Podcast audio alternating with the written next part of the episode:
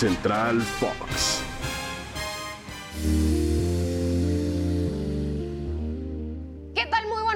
Buenas tardes o buenas noches a todos aquellos que nos escuchan en este episodio de Central Fox para Spotify. Estoy con una compañía inmejorable, la de Ricardo García Ochoa, para hablar de lo que más nos gusta, que es el deporte. Y hay dos temas en la agenda informativa, querido Ricardo. Ya está definido el Super Bowl y además Rafael Nadal, que rompe ese triple empate con Roger Federer y Novak Djokovic y se convierte en el más ganador de Grand Slams en el circuito de la ATP. ¿Cómo estás, mi querido Gracias por las flores, Maffer, pero yo fui el que te traje el buque de rosas para arrancar el mes de febrero, el mes del amor y la amistad. Y bien señalas, ya es febrero, ya es Super Bowl.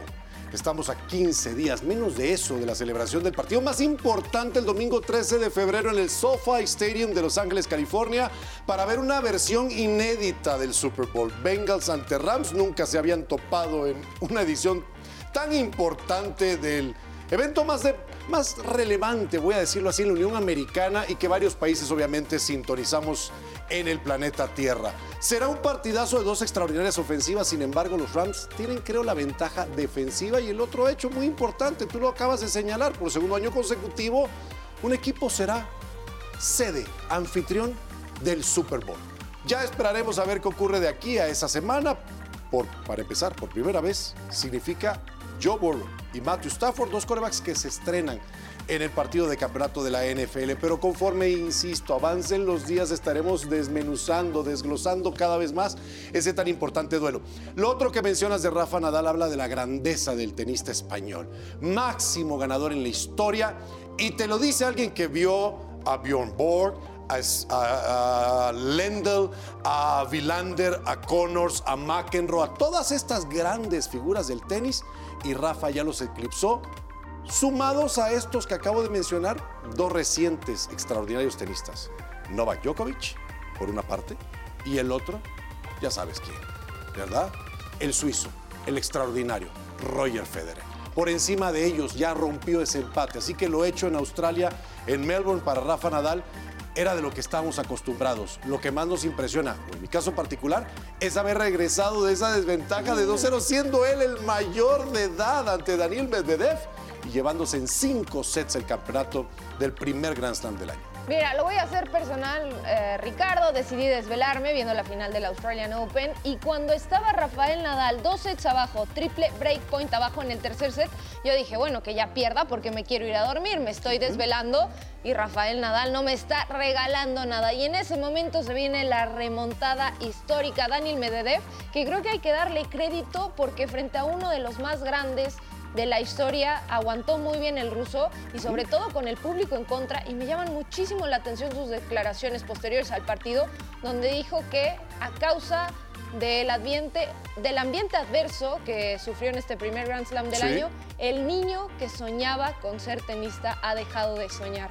Y eso me parece realmente desgarrador que el público pueda tener ese efecto en un deportista profesional, si bien es cierto que durante todo el torneo él también se enfrascó en varias discusiones con el público. Ahora, yo te quiero hacer una pregunta de los emparrillados que sé que es. Venga. Coloquialmente tu Primero y diez. En el duelo entre los Chiefs y los Bengals. Ajá. Culpamos de la derrota principalmente a el pésimo último cuarto que tuvo el mm. señor Patrick Mahomes. La segunda mitad.